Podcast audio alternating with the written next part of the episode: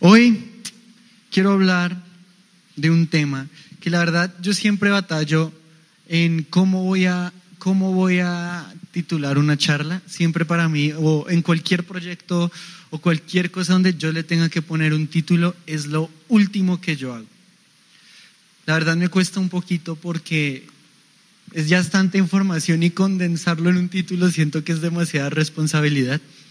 Pero el mensaje del día de hoy se llama Yo no soy el que soy. Y tal vez gramaticalmente y en la estructura de la oración no tiene mucho sentido. Yo no soy el que soy a primera vista, pero vamos a poder entender un poquito qué significa el término o por qué yo titulé la charla Yo no soy el que soy. Todos hemos oído mil cosas acerca, o bueno, la mayoría, hemos oído diferentes cosas acerca de Dios. Algunos deben saber que hay diferentes nombres para, para el Señor en la Biblia. Y bueno, si están conmigo en capacitación destino, sabrán que estamos estudiando eso. Pero hoy no voy a fijarme tanto en, no sé, en los aspectos técnicos de qué significa cada nombre y, y adentrar, sino que la verdad hoy quiero que entendamos la importancia de conocer al Dios que adoro. Y por eso yo titulé Yo no soy el que soy el mensaje de hoy. Entonces vamos a abrir nuestra Biblia en el libro de Éxodo capítulo 3 y vamos a leer. Y antes de leer, yo iba a predicar con chamarra, pero el calor de aquí, la busqué por toda la iglesia tratando de predicar con esta chamarra, pero el calor me lo impide, entonces no lo haré. Entonces vamos a leer juntos. Éxodo capítulo 3, versículos 3, y vamos a leer bastante, así que tengan paciencia y vamos a leer hasta el versículo 16. Dice así, apacentando Moisés a las ovejas de Jetro, su suegro, sacerdote de Madián, llevó las ovejas a, través del desierto y llegó hasta Oreb, monte de Dios, y se le apareció el ángel de Jehová en una llama de fuego en medio de una zarza, y él miró y vio que la zarza ardía en fuego, y la zarza no se consumía. Entonces Moisés dijo, iré yo ahora y veré esta grande visión. ¿Por qué causa la zarza? Ah, ¿por qué causa la zarza que no se quema? Versículo 4. Viendo Jehová que, iba eh, que él iba a ver, lo llamó Dios de medio eh, de la zarza y dijo, Moisés, Moisés, y él respondió, heme aquí. Y dijo, no te acerques, quita tu calzado de tus pies, porque el lugar en que tú estás, tierra santa es. Y dijo, yo soy el Dios de tu padre, Dios de Abraham, Dios de Isaac y Dios de Jacob. Entonces Moisés cubrió su rostro porque tuvo miedo de mirar a Dios. Dijo luego Jehová, bien he visto la aflicción de mi pueblo que está en Egipto y oído su clamor a causa de sus ex, exactores, pues he conocido sus angustias y he descendido para librarlos de mano de los egipcios y sacarlos de aquella tierra a una buena y ancha, a tierra que fluye leche y miel, a los lugares del cananeo, del eteo, del, del amorreo, del fereceo, del Ebeo, del jabuseo. El clamor pues de los hijos de Israel ha venido delante de mí y también, perdón, hay un mosquito en, pues, mi lectura, ¿no? Entonces lo tuve que matar. y también he visto la opresión de los egipcios. Ah, no, perdón más atrás. El clamor pues de los hijos de Israel ha venido delante de mí y también he visto la opresión con la que los egipcios los oprimen. Ven por tanto ahora y te enviaré a Faraón para que saques de Egipto a mi pueblo, los hijos de Israel. Y esto es bien importante. Entonces, Moisés respondió a Dios, ¿quién soy yo para que vaya Faraón y saque de Egipto a los hijos de Israel?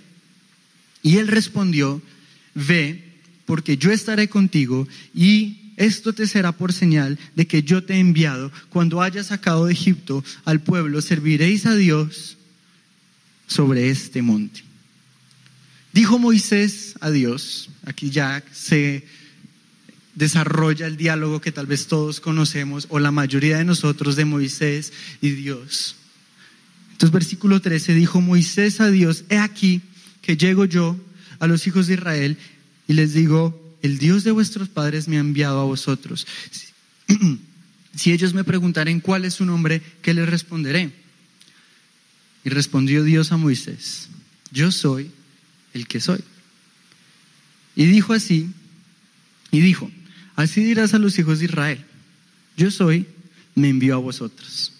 Además, dijo Dios a Moisés, así dirás a los hijos de Israel, Jehová, el Dios de vuestros padres, el Dios de Abraham, el Dios de Isaac y el Dios de Jacob, me ha enviado a vosotros. Este es mi nombre para siempre.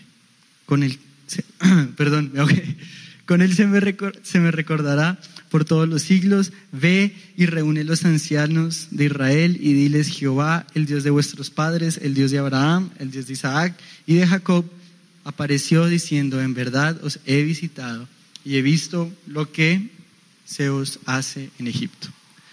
Y bueno, leímos un montón, pero aquí hay algo que a mí me encanta. Y es el diálogo que se, que se elabora desde el versículo antes, desde el versículo 11. Pero antes de entrar en, este versículo significa esto, este versículo, versículo significa lo otro, quiero que entendamos la importancia de todo esto. Y es por qué vamos a hablar. Porque hoy yo no voy a hablar tal vez de lo que para, para muchos sería lo, lo común. Moisés fue llamado, el llamamiento de Moisés. Claro que estamos hablando del llamamiento de Moisés. Sin embargo, no me quiero enfocar en el llamamiento per se, sino en todo lo que significó el acontecimiento como tal. ¿Por qué? Porque él usa palabras, el Señor, como yo soy el que soy, yo soy y este es mi nombre para siempre. Pero ¿por qué estas cosas son tan importantes? O por lo menos lo fueron para mí. Porque como dije al inicio, muchas veces nos falta mucho por conocer, o no muchas veces, sino en todos los casos, nos falta muchísimo por conocer acerca del Dios que adoramos. Si me bajo, ¿me veo? Prefiero bajarme. Entonces, es importante entender una cosa, y es algo que tal vez yo he hablado con varios de mi célula o con mi célula en general, y es la única manera de no ser engañados es conociendo la verdad. Y la única manera de vivir de manera eficaz, de manera real, la vida cristiana, es conociendo día a día al Dios que servimos. Entonces vemos en la Biblia que él usa nombres como yo soy el que soy y otros nombres. Por ejemplo, Isaías se refiere a Dios como el Santo de Israel. O, bueno, todos los nombres de Dios, hay muchísimos. Y muchas veces los pasamos por alto. Muchas veces no entendemos la profundidad y el gran significado que tienen estos nombres y cómo conocerlos y entenderlos nos revelan más de su naturaleza y cómo Él puede ser revelado a mi vida más y más. Entonces encontramos este diálogo. Moisés es llamado, pero él tiene una lucha y todos conocemos la historia. Después suceden mil otros diálogos, no sé hablar, déjame llevar a alguien. ¿Cuántos conocen la historia del llamamiento de Moisés? Levante la mano. ¿Cuántos jamás en la vida lo habían oído? Bueno, yo creo que la mayoría lo conoce. Y conocemos que fue una batalla para Moisés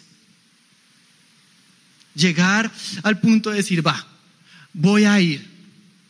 Pero dijo, voy a ir, pero no iré solo.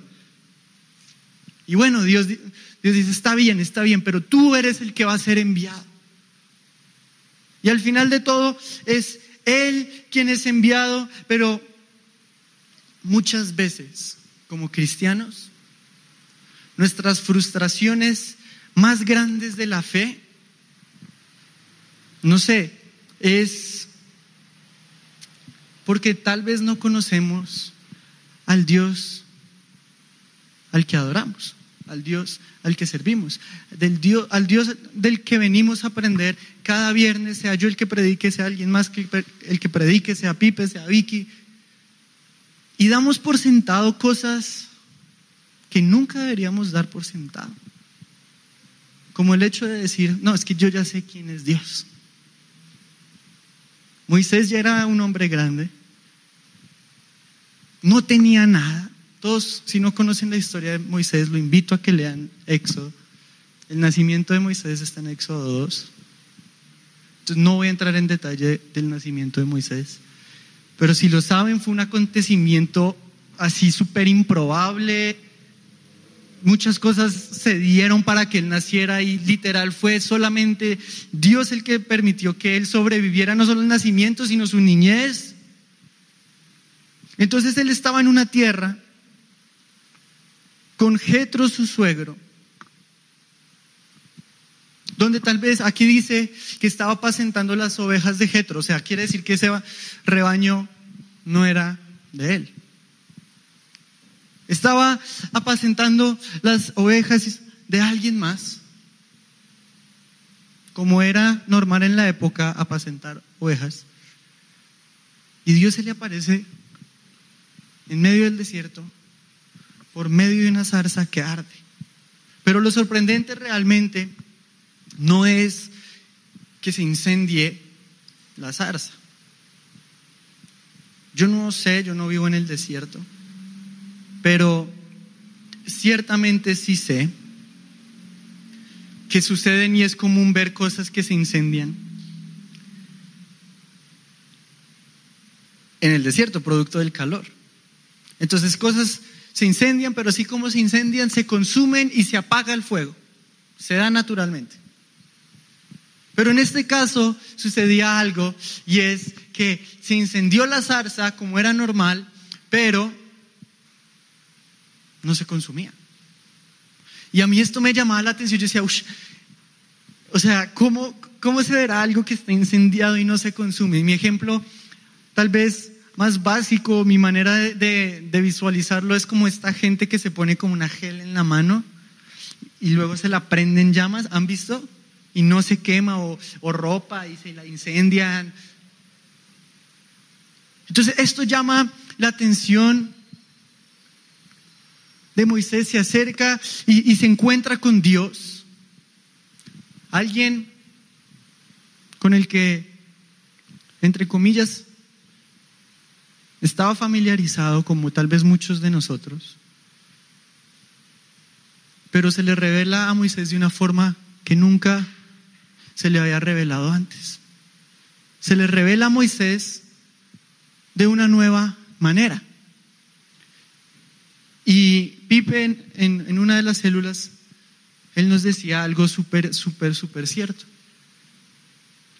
Y es que alguien que dice que dice ya haber conocido todo lo de un Dios eterno, realmente demuestra que no sabe nada de Dios. Entonces muchas veces nosotros venimos a cada reunión y vivimos la vida cristiana asumiendo que sabemos todo de la vida cristiana y cerramos nuestros oídos a la corrección porque entre comillas ya sabemos y cerramos nuestras comillas ante el llamado de Dios porque yo ya vivo la mejor vida cristiana. Y nos volvemos desobedientes y simplemente cristianos de fachada. Pero Moisés, cuando es llamado y empieza este diálogo,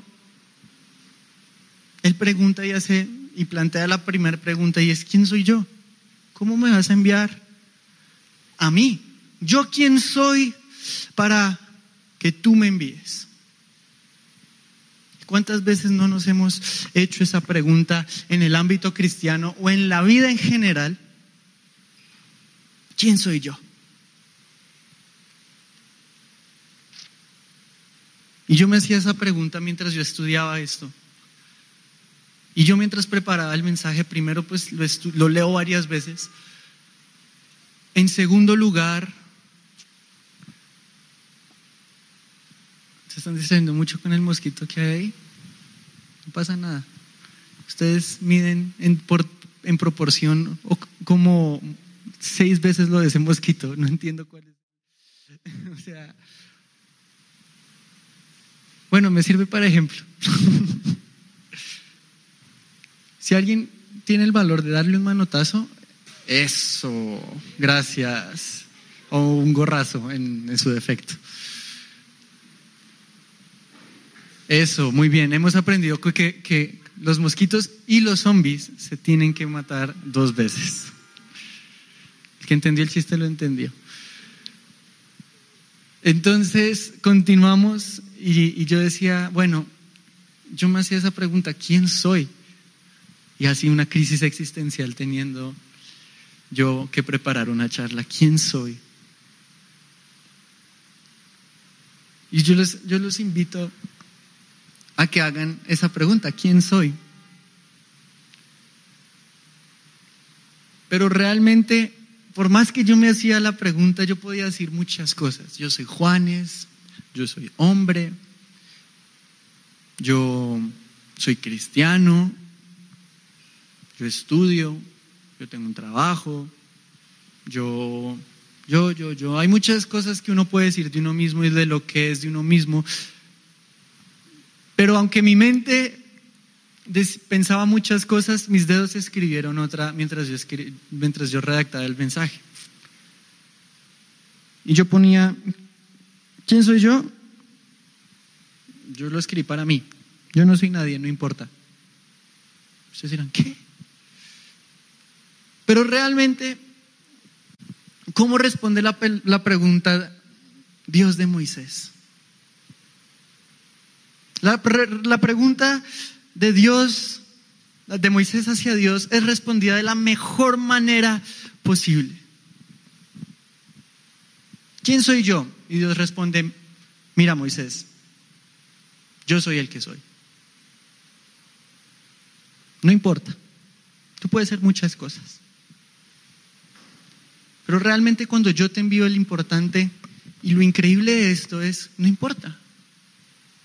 Puede ser mucho o puede ser nada. Pero lo realmente importante es que, hablando de parte de Dios, que yo soy el que soy. Entonces yo ponía, bueno, yo no soy nadie, pero Dios es el que es. Y por cuanto el que es me llamó, ah, eso hace toda la diferencia en mí. ¿Por qué? Porque cuando somos cristianos no es una pelea de quién es el más virtuoso. Si no, nos vamos a un show de talentos. Si, se fue, si, de virtud se tratara. No se trata de quién habla mejor. Porque en la prepa yo creo que los que cursaron la prepa ya hicieron suficientes concursos de oratoria. No importa mi habilidad. Lo importante y lo central de la vida cristiana es que independientemente de cualquiera que sea mi habilidad o inhabilidad, fui escogido por el más importante, el protagonista, y no solo el protagonista, sino el creador de la historia. Y esa es la maravilla de ser cristiano. Que yo no importo. Yo no importo. En el buen sentido de la palabra. Así luego todos ustedes salen agüitas, no, yo no importa. No, no, no. Entiendan el contexto de lo que estoy diciendo. Y ya les voy a explicar por qué yo digo yo no importo. Pero en la imagen completa hay alguien que importa más. Y ese que importa más que yo me envía, me llama, me escoge, me restaura. Oh, qué increíble historia. Y yo me imagino esto como como un diálogo cuando un niño piensa que hace una pregunta muy guau, pero el papá sabe que es una pregunta tonta y responde con mucho amor y mucha paciencia. ¿Quién soy yo? Ay, lo peina, como el chompira cantinflas. ¡Pam! Y le da su bofetón. Yo soy el que soy. Me da risa porque ya hay una brecha generacional bastante grande. Entonces los de atrás, que son los, los más grandes, entendieron. Los de enfrente, que son los más chiquillos, no entendieron. Bueno, tal vez Natacha sí, o tal vez no, espero, no, no me digas, no me quiero decepcionar. Pero, pero ¿saben por qué es tan increíble que yo no importe tanto? Porque me quito la frustración, me quito la carga de creer que la fe cristiana dependa de lo que yo pueda hacer, de lo que yo logre hacer, de lo que yo, de lo que yo, de lo que yo. Y entonces hay alguien más grande quien me habilita para hacer todas las cosas. ¿Por qué? Porque hay alguien que me llama. Y el que llama habilita a la persona. Porque si yo le digo a Mateo, Mateo, ven. Yo fui el que le di la dirección de que, de que venga. Yo, yo le di, por así decirlo, la habilidad de venir porque yo lo llamé. Él pudo haber venido sin que yo lo llamara, pero no tiene ningún sentido. Y el sentido cobra cuando, cuando Él es llamado. Mateo, ven. Si Él me respondiera, ¿quién soy yo? Todos se reirían, ¿no? ¿Qué? No tiene sentido. Te estoy llamando, no me importa quién eres, Mateo, ven.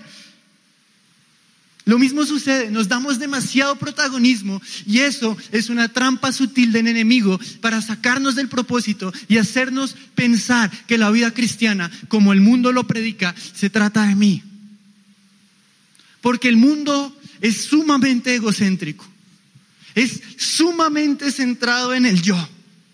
Yo que logré, yo que puedo hacer, yo hasta donde llegué, yo pude solo, a mí nadie, a mí nadie me ayudó.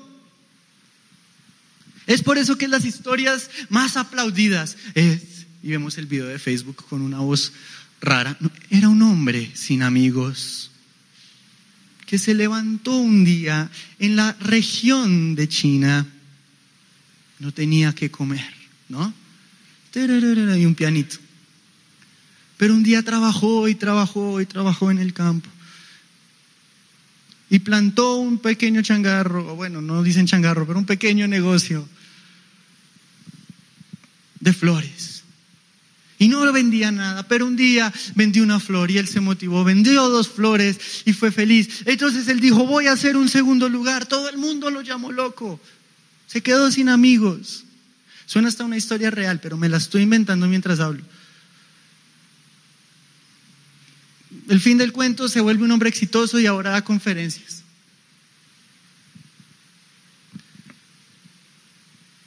Y si le quieren agregar más drama, no sé, que le pasó algo trágico en su infancia, para agregarle más énfasis. Pero de eso no se trata la vida cristiana. No se trata de mí, porque en mis fuerzas yo no puedo. Porque si se tratara de mí, no tendría ninguna esperanza, porque soy débil. Porque la lucha contra el pecado es dura y solos no podemos. Entonces, es lo que les explico de la frustración. Cuando todo el peso recae sobre mí, es esta frustración de, oh, ay, no soy disciplinado. Ay, otra vez caí en el mismo pecado. Ay, no sé, toda mi vida era intento ser cristiano, pero algo me falla y vivimos una fe frustrada delante de Dios. Pero ese es el resultado, una fe frustrada es el resultado de una fe que se vive en las fuerzas del hombre.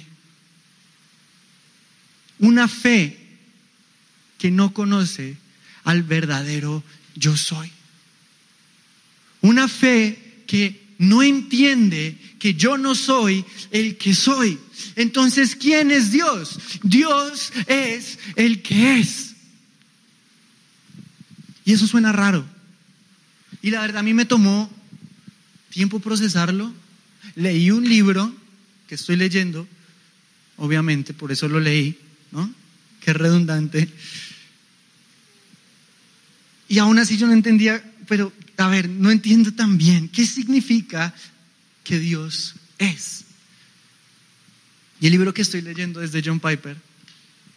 Se llama Asombrosamente Dios, si lo quieren buscar. él dice, 10 razones por las que, por la que Dios es. Bueno, en realidad dice 10 razones por las que Dios absolutamente es. Y él escribía, eh, bueno, yo a veces trato de crear como un tono mientras leo para emocionarme. Y yo sentía o yo podía percibir cierta, cierto énfasis y entusiasmo cuando él mencionaba que Dios es el que es. Siempre iba acompañado de un signo, de exclamación, de mayúsculas, y él decía que esa es nuestra más grande esperanza. Y yo, yo mientras leía sentaba que sí con mi cabeza, pero en mi corazón realmente no entendía esta palabra. ¿Qué significa que Dios es el que es? Pero mientras yo estudiaba, hay muchas razones, pero yo me quiero enfocar en tres. ¿De qué significa que Dios es el que es. Número uno, yo ponía Dios es el principio y el fin. Y cuando alguien es solamente Dios, obviamente, pero tratarlo de razonar en términos humanos es cuando yo marco el comienzo y cuando yo marco el final, yo tengo el control de toda una narrativa. Piensen en algo. Piensen en un escritor o en un director de cine. Él tiene todas las pautas de tiempo y espacio sobre su narrativa, sobre su, sobre su historia. Y lo más chistoso es que aunque hay un montón de problemas en la historia, en el drama, en, en la novela, en lo que ustedes se están imaginando, hay una mente atrás de todo. Y yo creo, yo yo, yo nunca, nunca he llorado en una película porque siempre cuando pasa algo trágico, en mi cabeza hay un hombre atrás de un computador diciendo, y aquí es donde lloran. Punto final. Y escribió el guion. Entonces ahí se me, se me quitan las ganas de llorar en la película porque sé que fue ficción. Ya cuando son reales es inevitable el nudo en la garganta. ¿No? Ya cuando dicen Hachi, no mentiras. no mentiras, mentiras. Pero Dios no depende de nada. Y por eso Él es. Y yo no soy porque yo dependo de Dios. Porque por más que queramos ser autosuficientes, todos necesitamos un ancla segura. Y yo siempre termino predicando acerca de un ancla o de un pilar o de lo que sea, pero es que es básico. Si yo no tengo donde sostenerme, me voy a caer. Si a mí me quitan esta pequeña tarima, me voy a caer. Si a mí me quitan el, el suelo, me voy a caer. Porque todos necesitamos un lugar de donde sostenernos. Pero Dios es el principio y Dios es el final y Él no depende de nadie. Y esa es nuestra primera gran esperanza, de que podemos alzar nuestra mirada al cielo y decir, necesito ayuda de alguien que no es como yo, que no es dependiente como yo, que no es débil como yo, que no duda como yo. Y eso me da la pauta para el segundo punto, y es en lo personal el que más me encanta, de qué significa que Dios sea. Y yo ponía acá, Dios, y es el punto del libro, lo saqué del libro, Dios absolutamente es, significa que todo lo que no es depende de Él. Él es el que es. Todo lo demás es secundario. Por eso yo, al inicio, yo ya había leído todo esto, ponía, pues yo no importo tanto, porque realmente mis frustraciones muchas veces en mi fe son producto de que tengo tal vez el delirio o el síndrome del autor sin ser el autor. Es como si un personaje de la serie quisiera hacer un golpe de Estado y decir, yo escribí este, este programa. No tiene sentido en lo más mínimo. Y producto de nuestra ansiedad, y producto de nuestra frustración, y producto de nuestra repetitiva, o nuestro ciclo repetitivo de estoy bien con el Señor, caigo, ay Dios mío, me voy a ir de la iglesia, uy, pero, tum, Tú, yo he estado ahí. Lo digo desde, desde, yo he estado ahí, muchas veces. Hasta que entendí que mi frustración es que yo trato de vivir la vida cristiana como si yo fuera el autor de la historia, pero yo no soy el autor, yo dependo del autor. Mi existencia completa depende del autor. Él tiene el control. Él, y la última cosa, nunca cambia. Y esa, eso, eso de que Dios nunca cambia me fascina. Porque todos cambiamos. Somos seres cambiantes. Hay días que uno de verdad se despierta sin ninguna razón enojado. Es la verdad, a todos nos ha pasado.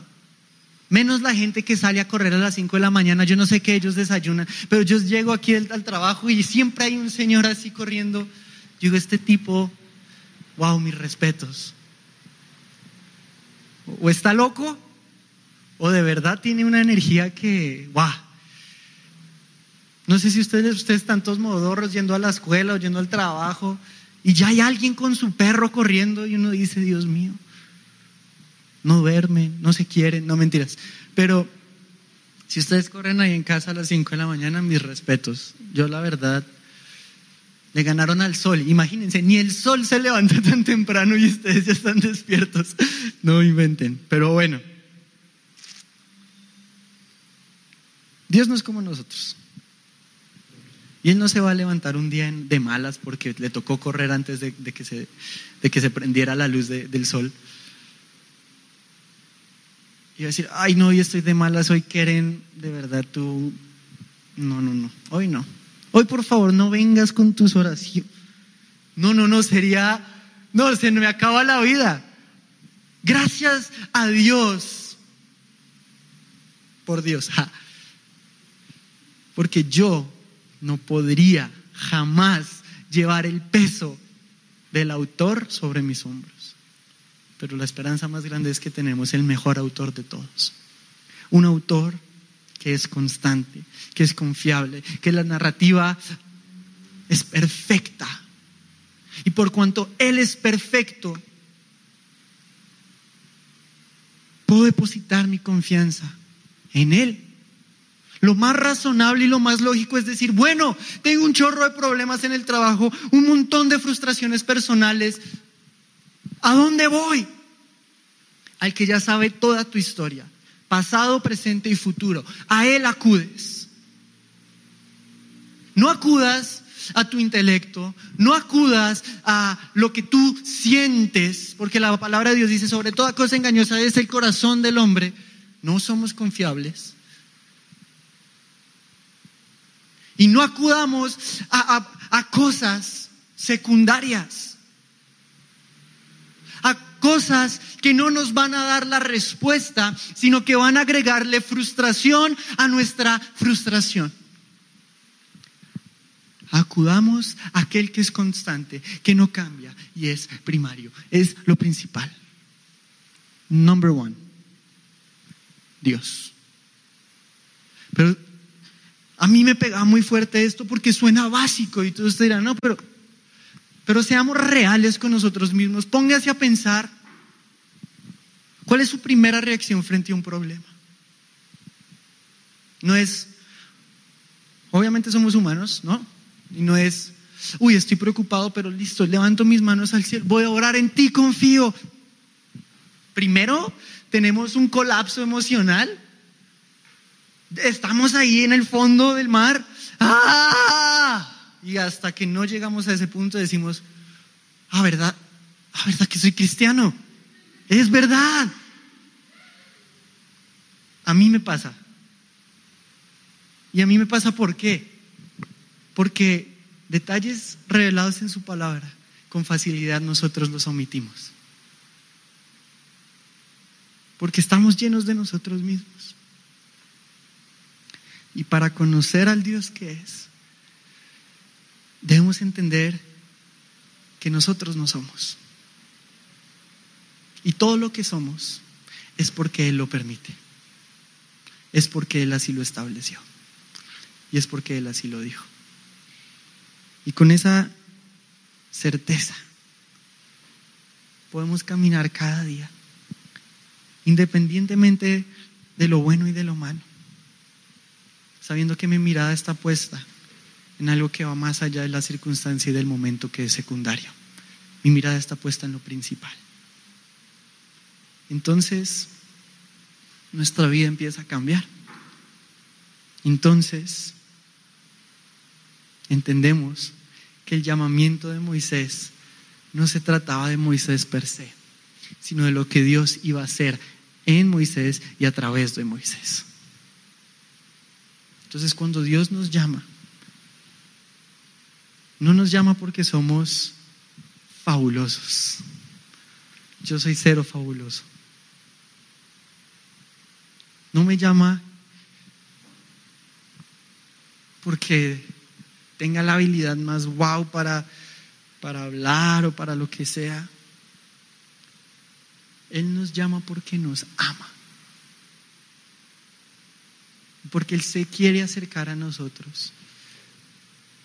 Y nos quiere decir, tú no puedes, pero yo en ti te habilito. Yo en ti te hago útil, te vuelvo, no me gusta usar la palabra, pero en este caso si aplica, te empodero. ¿Por qué? Porque entonces ya no obramos en nuestra fuerza, sino que es el Señor, el Dios, el autor de esta historia en nosotros. Y, cuando yo entendía esto y lo estudiaba y aún lo sigo entendiendo y aún lo sigo procesando, yo decía, wow, ¿cuánto me falta conocer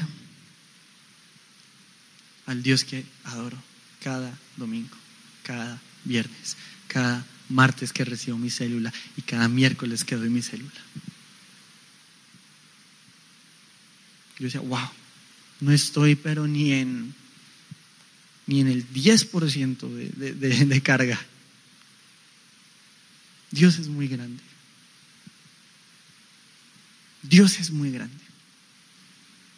Y al, y al, autor de la historia, nada lo va a tomar por sorpresa. Ese problema que ustedes creen que significó la muerte, entre comillas, a Dios no lo sorprende. Esa lucha que ustedes creen que es imposible de vencer, a Dios no le aterra. Entonces dejemos de ponerle el lugar de Dios a las cosas que no son Dios. Sea una lucha, sea un temor, sea un pecado, sea yo mismo, sea lo que sea. Solo Dios es el que es.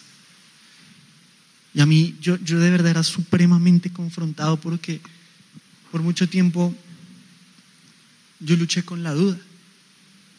Hay diferentes maneras de luchar con la duda, pero yo siempre luché con la pregunta, ¿será que yo sí nací para esto? ¿Para lo que yo hago adentro de la iglesia? ¿Será que yo no nací para otra cosa, no sé. Dios, yo soy buenísimo en el fútbol.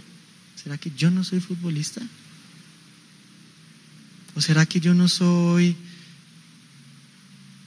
X o Y, no seré pintor? Y en mi crisis existencial de no saber quién soy, hasta vi si ya quería ser abogado. Yo decía, ¿será que no soy abogado? Definitivamente no lo soy. Y, producto, y, el resultado de mi duda simplemente era el producto de no conocer a Dios y no conocer su naturaleza y no saber quién es. Porque cuando yo sé quién es alguien, puedo confiar en lo que es esa persona.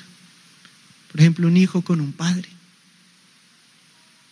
Siento que no puede haber, hasta que uno se casa, relación más cercana que con el papá o con la mamá. Porque uno de niño es 100% dependiente de ellos. Y uno como niño, aun cuando ya empieza a pensar y a hablar y a tomar decisiones pequeñas, uno todo lo hace con la conciencia de, pase lo que pase, mi papá me va a sacar de esta, mi mamá me va a sacar de esta. Porque cuando pasaba algo, uno siempre miraba, ¿dónde está mi papá? ¿Dónde está mi mamá? Y cuando uno asusta a un niño chiquito, no sé si han visto, a mí me gusta asustar a la gente en general. O sea, se me hace chistoso. Cuando uno asusta a un niño chiquito, ¡ah! Y se va corriendo con su papá. ¿Si han visto eso? A mí eso me da mucha ternura y muchísima risa. Porque el niño por default sabe que su papá lo va a proteger, porque conoce a su papá. Y nosotros como hijos de Dios tenemos que entender que Él es el primero al que tenemos que acudir, el primero que se va a preocupar por nosotros, el primero que nos va a proteger. Porque antes de yo acercarme a Él, Él, por medio de Cristo, se acercó a mí primero. Y si vivimos con la conciencia de que Él se acercó a mí primero, entonces sin temor alguno yo voy a llevar mi duda al Señor y decir, te la entrego porque no es cierto. Le puedo llevar mi lucha más profunda a Dios y decir, te la entrego porque solo no puedo luchar contra ella.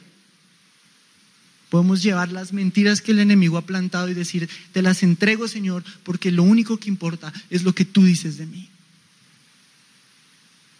Porque nosotros siempre buscamos seguridad por definición, en donde nos sentemos protegidos.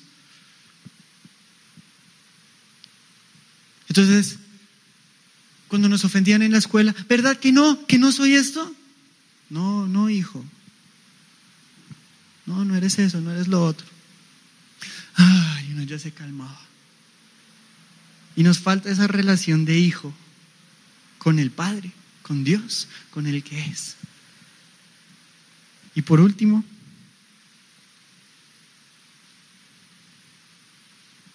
y cierro con esto,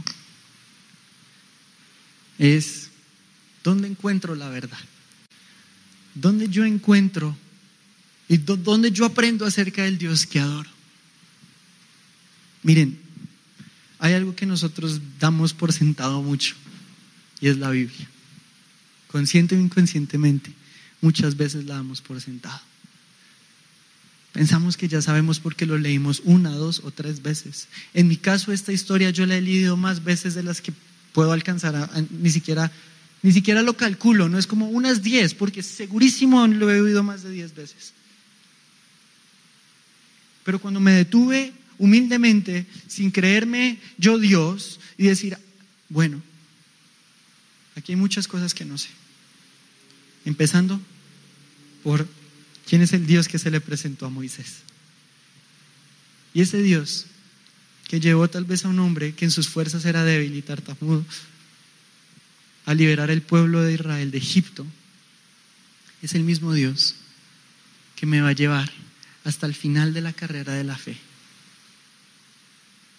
Es el mismo Dios que me va a llevar hasta al último día que yo me respire, que yo respire confiado y seguro que mi vida tuvo un propósito y que viví la vida de la mejor manera, sirviendo al autor. ¡Wow! La vida ya entonces deja de ser tan vana como nos, la planta el mundo. Y entonces cobra un sentido, cobra una razón de ser y nos da la motivación de ver más allá de nuestros problemas de nuestras luchas, porque bien lo dice la palabra de Dios en Zacarías, capítulo 4, versículo 6.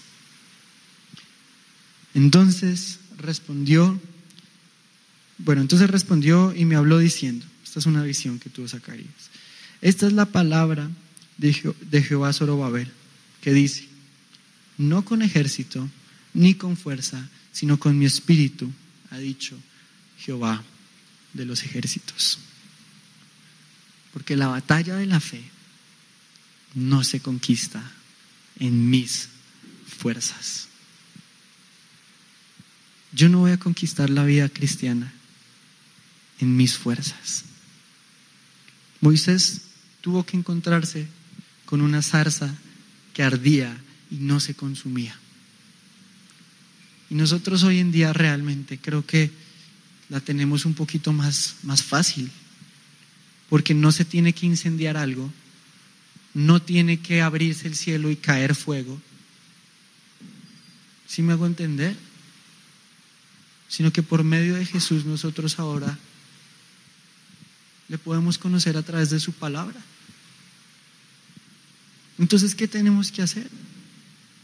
Con humildad, pedirle ayuda al Espíritu Santo y decir, ayúdame a conocerte, porque me falta mucho, mucho por conocer de ti. Imagínense, si una ciudad como esta, que es grande, a veces uno pasa por lugares y uno dice, ¿dónde estoy? Nunca he pasado por aquí. Y, vivimos toda la vida en esta ciudad. Y, ¿Dónde estoy? Y más yo. Yo puedo pasar un lugar por 30 veces y sentir que nunca había. Esto es nuevo. Soy como Dori. Oh, wow, mira. Imagínense un Dios que es eterno y que es infinito. Si no acabamos de conocer la Ciudad de México, ¿por qué entonces si creemos que, ah, no, yo ya conozco todo de Dios? No, no, no. Hoy vamos a ponernos de pie. Y hoy vamos a orar.